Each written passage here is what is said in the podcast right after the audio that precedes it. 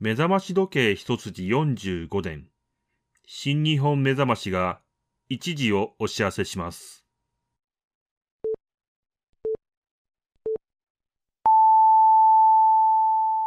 こんばんは、田中一郎です。田中一郎の今週何してたの時間になりました。4月6日木曜日、第一木曜日です。金曜日ではないんですね、今週は。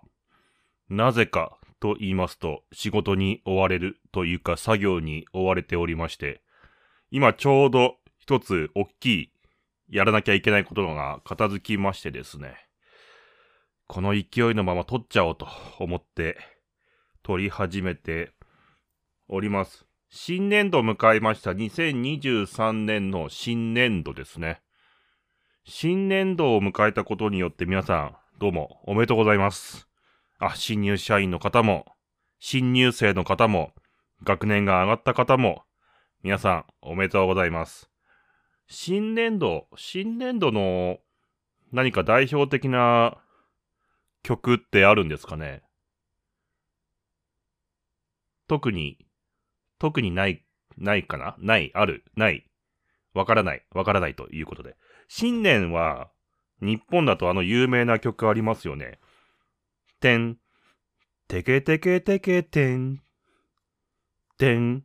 てけてけてけてん、ほー。っていう、あの曲、ああいう曲は新年度には？わからない。わかる、わか、わ、わからない、わからないということで、で、あの新年の曲というのが、曲名が、春の海、春の海という曲らしくてですね。え？そうなの？そうなの？そうなの ?1930 年、1930年に制作されたということで。あ、平安の時代から新年はあの曲なのかな、日本はと思ってましたが、1930年に作られた曲で、あ、今ではメディアを中心に新年になると春の海が流れる。今バックで流せますか？そうですね、この曲ですよね。あー。ってことは7年後の2030年には春の海生誕100周年記念が 待っているということなので、また一つ楽しみが増えましたね。さて、まあ、田中は今週何してましたでしょう？まあ、皆さんいろいろ忙しいことはあったと思う一週間だったのではないのかなと思うんですけども、田中は珍しく、今回メモに箇条書きで喋りたい出来事を書いてましたので、なんか喋っていきたいんですけど、まあ何個かもう、もうわけわからないなぜメモ書いてたのかわからないものがあるんですけど、まあちょっと箇条書き、一通り読むだけ読んでみますけど、レジェンドの扱い、GoPro に取りつかれ、まとうということ、古き良き時代、音楽分解 AI、マフィアはいないという何本ですか ?6 本ですね。6本のお題を書いておりますが、まあ大体、大体なんとなくぼやーっと言いたいことっていうのを今現在思いつくんですけど、一つだけ古き良き時代だけ全然わかんないな。何を当時の私は喋りたかったんだろう。当時と言っても、まあ昨日か一昨日かその前かぐらいの、ここ3日ぐらいの話なんですけど、古き良き時代。あ、まあ古きは良い時代ですよ、大体。思い出はいいですよね。思い出って多分ね、身体性とか、身体性っていうのはもう体とかね、とか、まあ精神的な部分でも、痛みの部分を忘れちゃうから大体古き良き時代になっちゃうんだろうな。うん、まあ今の時代も考え方一つでいい時代なんですけどね。ただ考えられないくなっちゃう時はあるよね。なんてことを思ったのかな。そんなことは多分ないと思うんですけど、といったところで、まずはタイトルコールいきましょう。田中会長の今週何してた？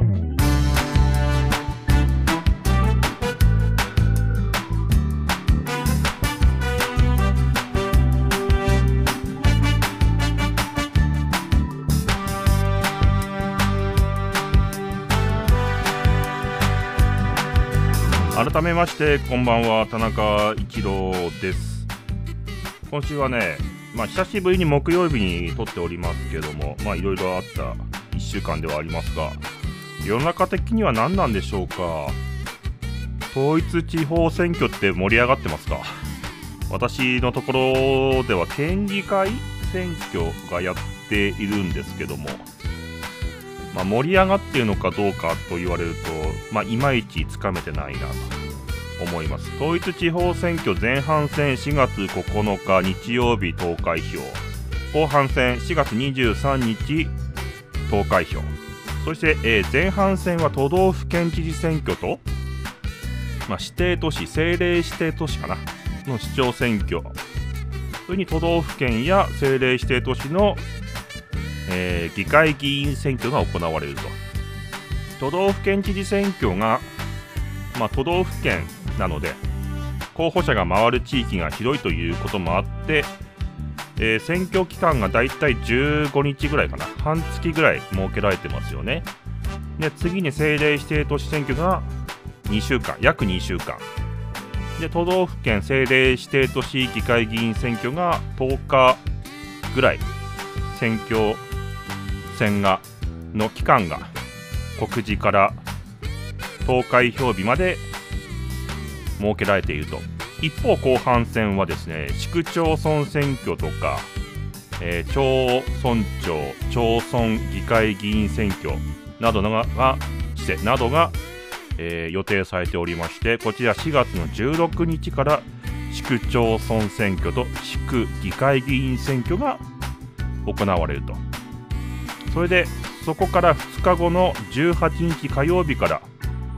えー、町村長選挙と町村議会議員選挙が行われるということで、えー、統一地方選挙後半戦の投票日は23日ということで、まあ、これ市区町村の大きさとかによって、うん、まあ法律で結構決まってるんでしょうね。広いところを回るんであれば長く選挙期間を取るけどもまあ規模が小さいとまあ、面積ではないんでしょうけども規模は小さいと選挙期間は短いということで、えー、我が笛育町もですね4月23日の日曜日投開票の町長選挙町議会議員選挙が行われる予定であるということで、まあ、4月の冒頭から選挙管理委員会の方からですね、え選挙広報の CM をという話があったんですけども、いろいろ突き詰めていったところですね、我が笛育町告示日が4月18日なわけで、まあ、あと2週間、まあ、10日ぐらいあるわけですね。まあ、それで、あの、無投票の可能性も捨てきれないなという話になりまして、CM を作ったとて選挙戦が行われなければこの CM 流したら何か混乱起きませんかという話になりですね、えー、4月冒頭から、まあ、この放送からですね、流す予定だったんですけども、なくなりましたね。この放送で CM を流すタイミングっていうのは4月21日ぐらいしか今のところ予定はない。選挙戦になった場合、選挙戦になった場合、1月21日に流す予定がある。けども、亡くなった場合は流しても意味がないので、よくわからない。原稿がある。原稿、原稿としてはね、4月23日、CM の原稿ですよ。仮ですよ、仮で。これ、これ喋って大丈夫なんですか？喋っても、なんとかなる可能性がある なんとか、なんとかならない可能性もある。なるほどね。え4月23日日曜日は、これ仮ですよ。ま訓練ですね、訓練。訓練ですよ。4月23日日曜日は不営区町町長選挙町議会議員選挙の投票日です。期日前投票は18日からスタート。あ、これは、そうね、告示日、いや、そうなのか、18、原稿間違ってますよね、多分ね。22、22日まで期日前投票が行われるということで、本町商店街川の百貨店専門店フロア特設、特設スペースでは選挙割もっていうね、原稿に書いてますけども、はあ、なるほどね。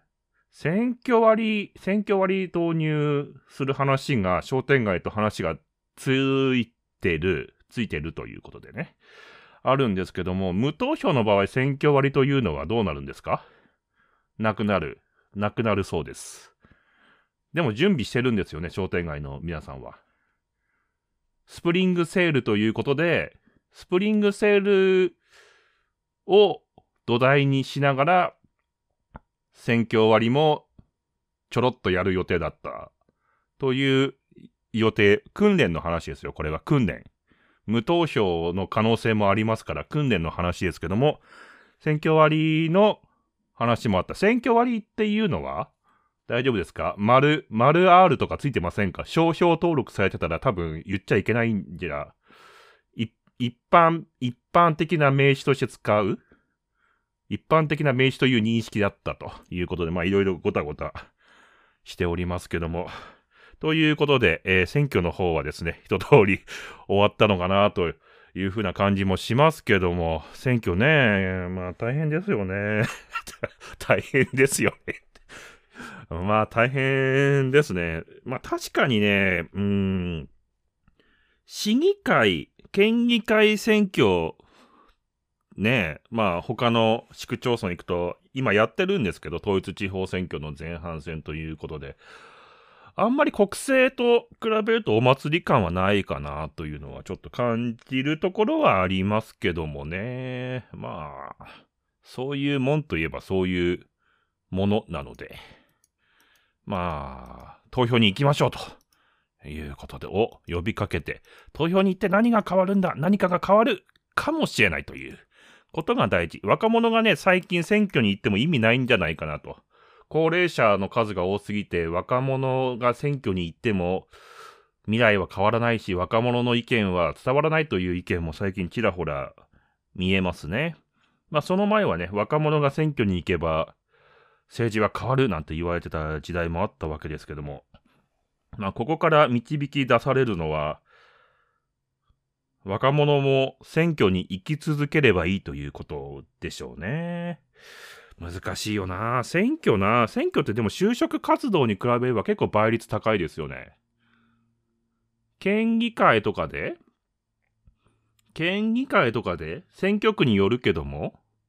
定員、定員8に対して立候補9とかですからね。結構倍率は高いですよね。お金かかるけども。まあでも、どうなんでしょう。大学、大学の奨学金借りるぐらいのお金でいけそうな気もしないではないよね。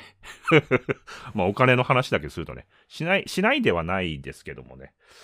まあいろいろ大変です。政治というのはね、言っていいこと悪いこと、まあ法律も含め、あとは、政治ってまあ交渉の場でもありますからね、なかなか、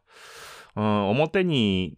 出せないこともあるんでしょうけども、最近はメディアもかなり厳しくなって、昔、本当の昔はね、昭和とかの時は、政治の表舞台では綺麗にしなきゃいけないけども、裏ではまあ汚くても政治が前に進めばいいんじゃないかな、なんていう時代もあったんですけども、最近はですね、まあ表も裏も綺麗にしろというようなメディアの論調も増えまして、それに賛同する方も結構多くてですね、まあ、綺麗であればもちろんいいんでしょうけども、あまりに綺麗になりすぎると、どこに政治が介入する余地があるのかっていうとわかりませんね。結局、綺麗になったり、平等や公平公正にすると体力がある人が勝つと。これはもちろん、文字通りの体力もありますけども、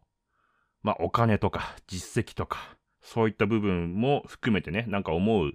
次第でありますが、まあ確かに裏で汚いことができると、小さい、うん、力がない人でも食い込む余地はあったのかなでも結局力がある人が抑え込んじゃうのかなまあその辺はわかりませんね。社会のシステムというのは日々これ試行錯誤の連続でございます。といったところで一曲、曲に行きましょう。今日なんでこんな選挙の話したんでしょうね。15分 15分も選挙の話、しかも身も蓋もない一般論なのかはよくわかんない選挙の話で15分も喋ってしまいましたけども、まあ選挙といえばこの曲が思い浮かびますよね。モーニング娘。でザ・ピース。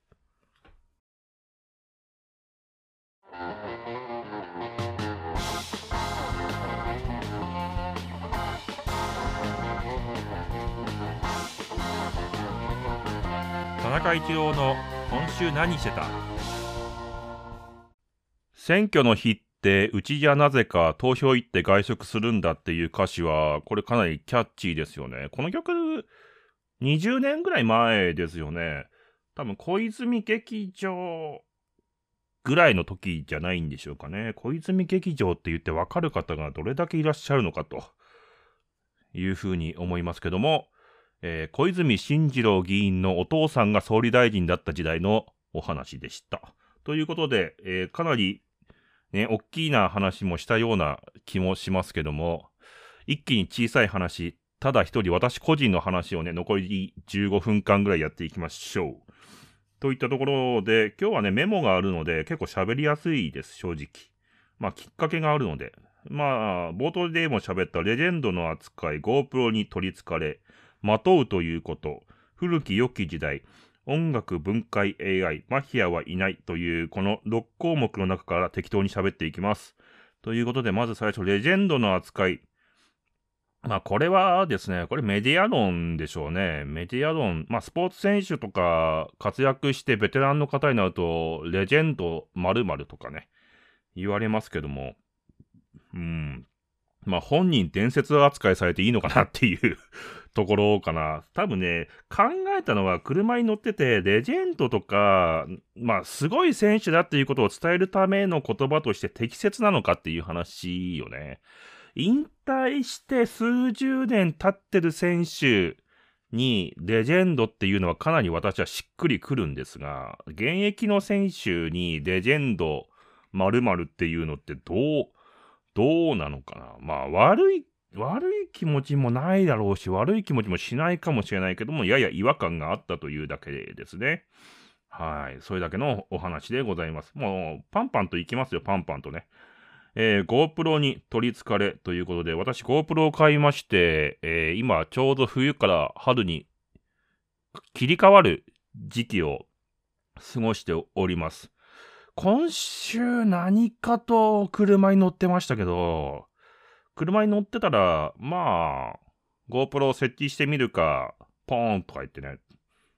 録画ボタン P なんて押して、えー、熱暴走して止まるまで30分ぐらいですかね。なんか適当に、えー、録画して家に帰ってから編集というか、うん、まあいろいろチェックしながら YouTube にも上げてたりはするんですけども、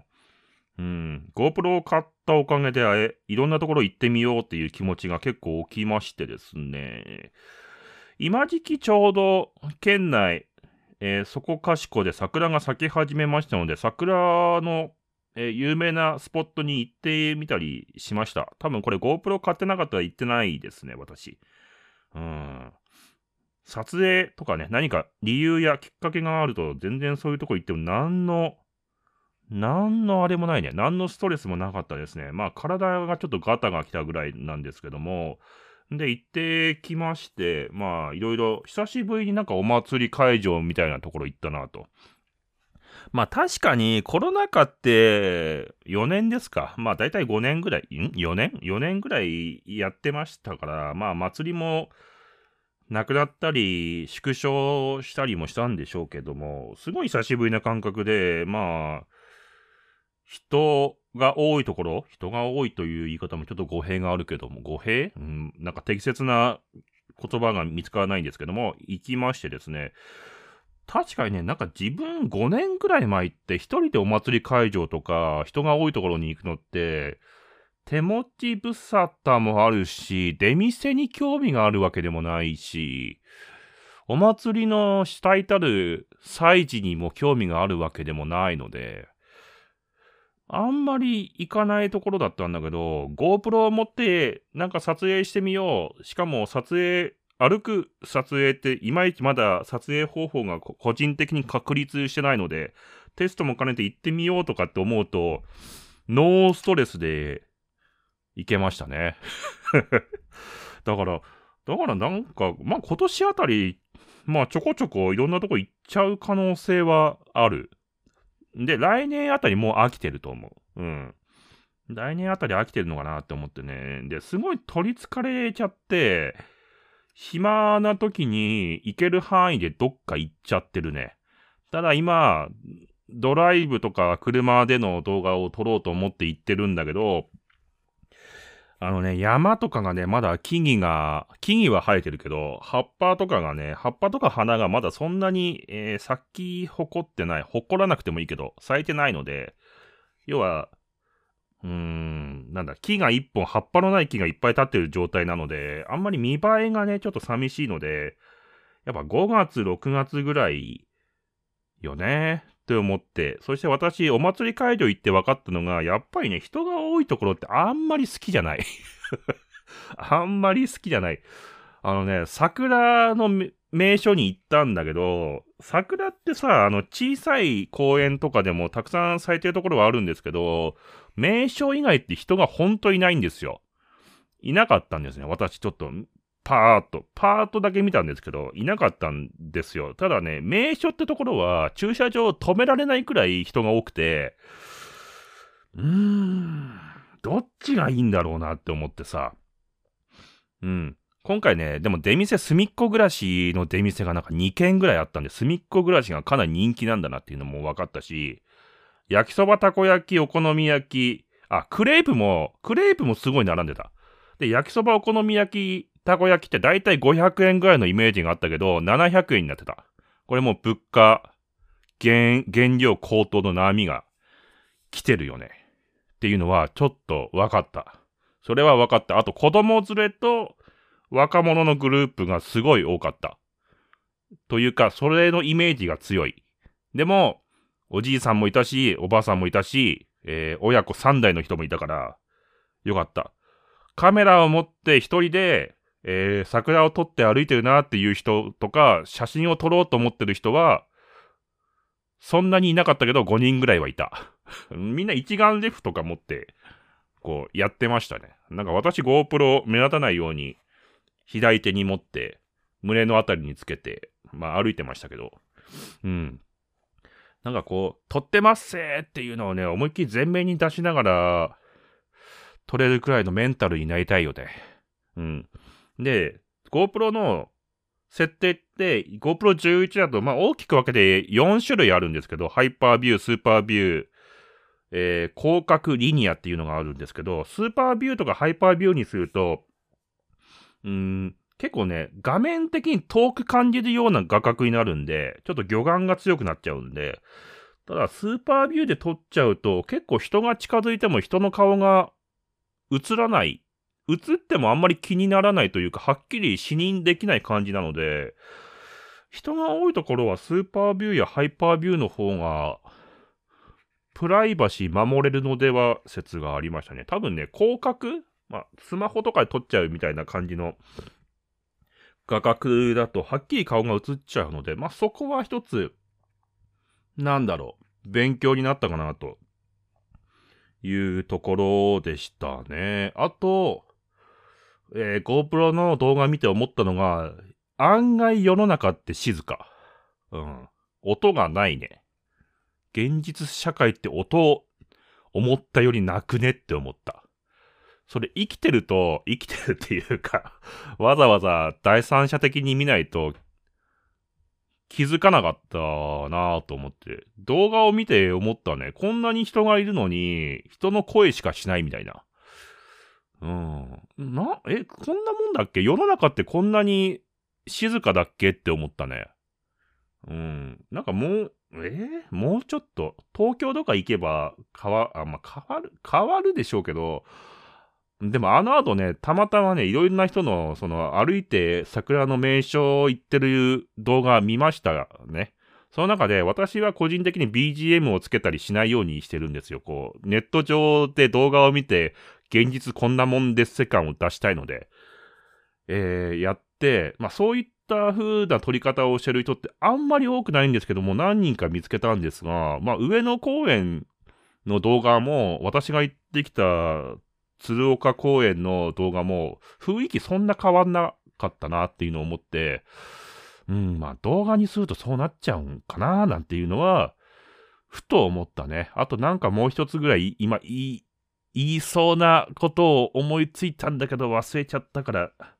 流します。はい。次。まとうということ。これはね、運転中にただ思いついただけで、喋ると結構、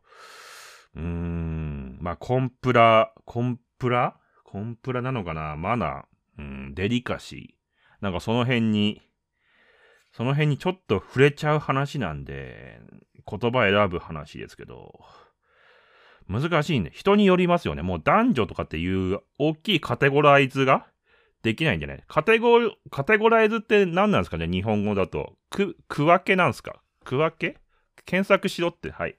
検索します。カテゴライズ。あ、t が、t になっちゃった。カテゴライズ、分類する。あ、分、まあ分類か。まあ大体、分類する、カテゴリーに区分けする。まあ大体合ってましたね。カテゴライズするっていう言い方すればなんか印象良くなるような気もするけど、まあ実質は中身変わんないですけど、まあ男女で分けて人を、なんだろう、評価できなくなっちゃったので分かりづらいんですけども、あえてまあ昭和、平成初期、平成中期ぐらいまでの感覚で、あえて男女という言葉を使わせてもらいますが、なんでしょう。な、昔の動画を見てて男ってやっぱバカねみたいな女の人が男に対して言ってるような、えー、動画を見たときに、なんで男はバカだって思われるのだろう？っていうことを考えた、違和感を持ったんだね、多分ね。違和感を持って、何なんだろうなって思ったときに、男って案外まとってないのではないのかなんだ。まとうということは何かというと、まあ、わかりやすく言えば、ファッション性を高めるとか、お化粧をするとか、見綺麗にするみたいな話ですよね。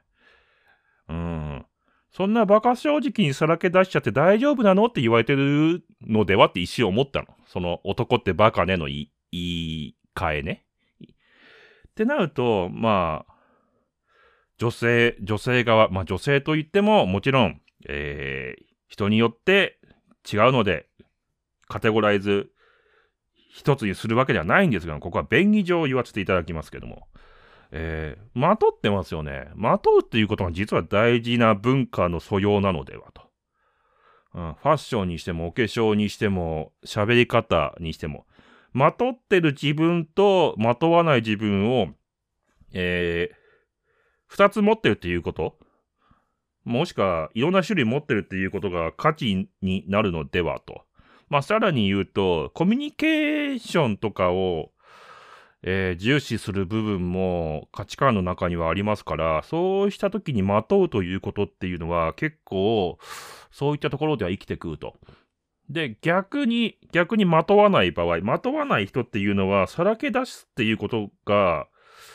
えー、誠実さの表れみたいに思っちゃうと思うけども、まとってる人からすると、一面性しかないの？みたいな話になっちゃうんかな？みたいなことを思ったっていうだけの話です。え、オチなんかないですよ。それもう思いつきで喋ってます 思いつきで、思いつきですよね。思いつきで喋ってますからね。はい。まあ、そんなことを考えたっていう話です。えー、っと、音楽分解 AI。音楽分解 AI っていうのが、まあ、世の中にはありまして、CD の音源とかを取り込んで、その音楽分解 AI に、ぶん投げますと、音源をぶん投げますと、1分ぐらいで、ボーカル、ドラム、ベース、ギター、まあ、シンセ、ピアノとかっていう、楽器ごとにですね、その CD に収録されている音源分解するんですよ。どういうことかっていうと、ボーカルって押すと、ボーカルのところしか聞こえない。えー、ベースって押すとベースの音しか聞こえないみたいなことが、1分でできるの。しかもウェブベースで、無料で。で、お金払うと、いろんな、えー、パターンとか、えー、1日で使える回数増えるとかがあるんですよ。で、これ多分元々の技術は音楽からボーカルを省くカラオケを簡単に作れます性技術だったと思うんですけど、まあそれが発展したんだろうね。だからボーカルだけと抽出するとちょっとあんまり精度は良くないんだけど、一方ボーカルが省かれた飲酒、飲、飲酒飲酒？お酒飲む？お酒飲む？お酒、日本酒でいいかい？まあ、インストゥル、インストゥルメンタル、トゥルメンタルです。トゥルです、トゥル。インストゥルメンタルの部分っていうのは、あの、すごい、なんか、素人的に聞いていても、ああ、精度高いわーって思うし、ボーカルだけ撮ってみたものを聞いて、聞いたりとか、そのボあのボーカルだけの音を聞いてみると音楽の聞こえ方全然違うなっていうのが面白くて、で、さらにギターだけとかさ、ベースだけとかドラムだけっていうことができんの？無料で。無料だよ、無料。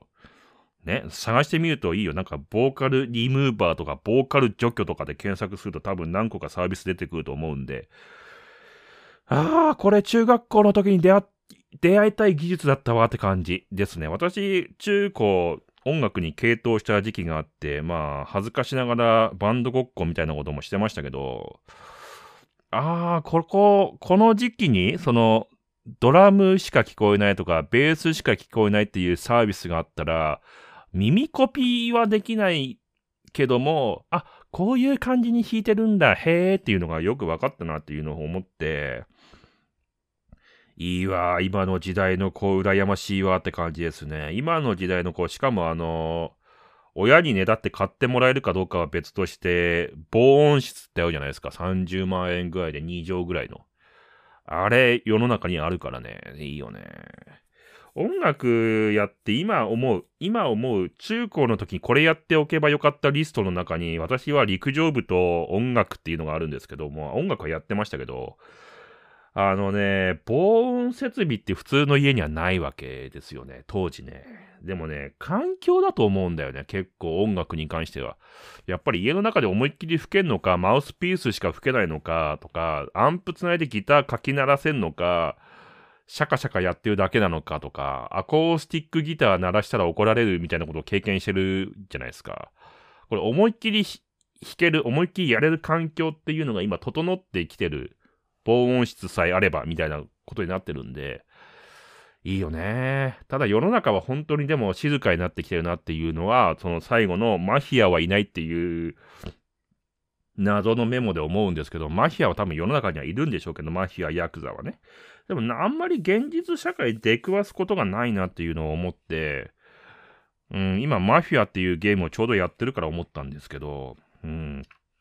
まあ世の中からは本当にストレスの原因となるもの、世の中っていうのはその、現実社会、現実社会とネット社会とコンテンツ社会の境目なんかもう長くなってきてるけど、現実社会って、まあなんとなく伝わっていただければいいんですが、まあリアルみたいなね。伝わってんのかなわかんないけど、なんかほんとそこは、ストレスになるようなものは可能な限り排除していく方向に言ってるよね。だからまあ非常に刺激が少ないような気もするし、逆に言えば穏やかなような感じもするよね。なんか1日2日どっぷり現実社会に、えー、浸ってからネットとかコンテンツの世界に行くと、なんか、えー、こんなに価値観違うんかって最近よく思うんですよね。まあ暴力とかえー、なんでしょう。そういったことっていうのはもうコンテンツの世界に落とし込まれて現実からは排除されたじゃないですか。なんかそんな感じで技術とかも含めていろいろ排除されていくんだろうなっていう風なことをね、まあ常々思ってました。あと運転していて思ったのが、もうアクセル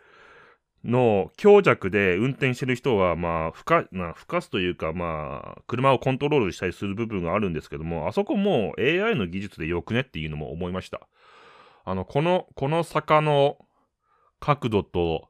今のスピードだったら、どんなにアクセルビターって踏んでも、こう最適な燃費を AI が瞬時計算して、えー、最適な出力で車を登らせていくみたいなね。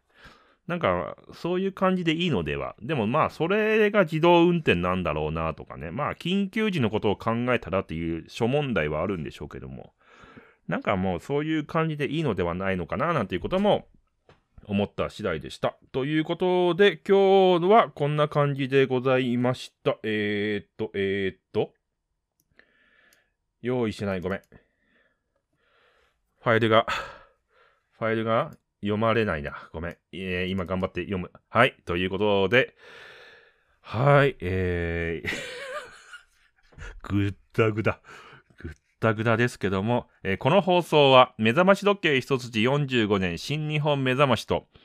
今日より明日がかっこいいトータルコーディネートのナルシストの提供でお送りしました。この配信は YouTube のほか Amazon Music、Apple Podcast、Google Podcast、Spotify の各プラットフォームにて配信されております。身近なプラットフォームで聞いてみてください。といったところでもう早くも4月に入りまして、えー、四半期で言うと四六の時期ですよね。4月、6月四六の時期。一三期四六、えー、七九、等。七九までは言うよね。でも10月から12月期って何て言うんだろう。わからんな。え？七、え？一、一三、一三、一三四六、七九はなんか聞き馴染みがあるな。でも10月から12月？なんて訳すんだ、金融では。わからんね。わからんことが多いっていうことは人生に張り合いがあると。いうことでしょう。私やることいっぱいあるんですよ、今週。あの、クレジットカードの更新時期に当たりまして、クレジットカードの番号というか、まあ、有効期限とかをですね、Amazon とか諸サービスで更新しないといけないっていうなんか謎にめんどくさい作業が残ってたりするんですけど、なんかこういうこと考えると、頻繁に引っ越しをする方とか、すごいなって思いますね。ちょっと手続きだけで嫌になっちゃうな。こういうの、こういうのマイナンバーカードでなんとか、ボタン1個でマイナンバーサイトにピッて番号を入れるだけで全部更新されるっていうことは今後起きてもいいよね。起きてもいいけど、えー、政府、ん？行政のサービスを充実させるためには、ある程度個人の権利というものを手放さないといけないということがあって、まあそこに対する闘争っていうのは今も昔もあるわけですけども、ねえ、まあ個人情報保護法案で思ったんですけども、インターネット使ってたら個人情報なんかぶっこ抜かれるのが当たり前なので、それ守ったってしょうがないよなって思うような気もするし、まあ、全然守られてないよって言われるのも、まあそれはそれで心配ということはありますよね。いいバランスを取りながら、えー、生活をしていきたいなと思います。何かね、今週あった出来事ありましたら、メール、えー、コメント欄に書いてください。まあ、すべてに返信するかどうかはわかりませんが、見たやつに限っては、あの、YouTube だったら見ましたマーク押されますので すいません。なんかいろいろいろいろやっております。といったところで、この辺で終わります。田中一郎でした。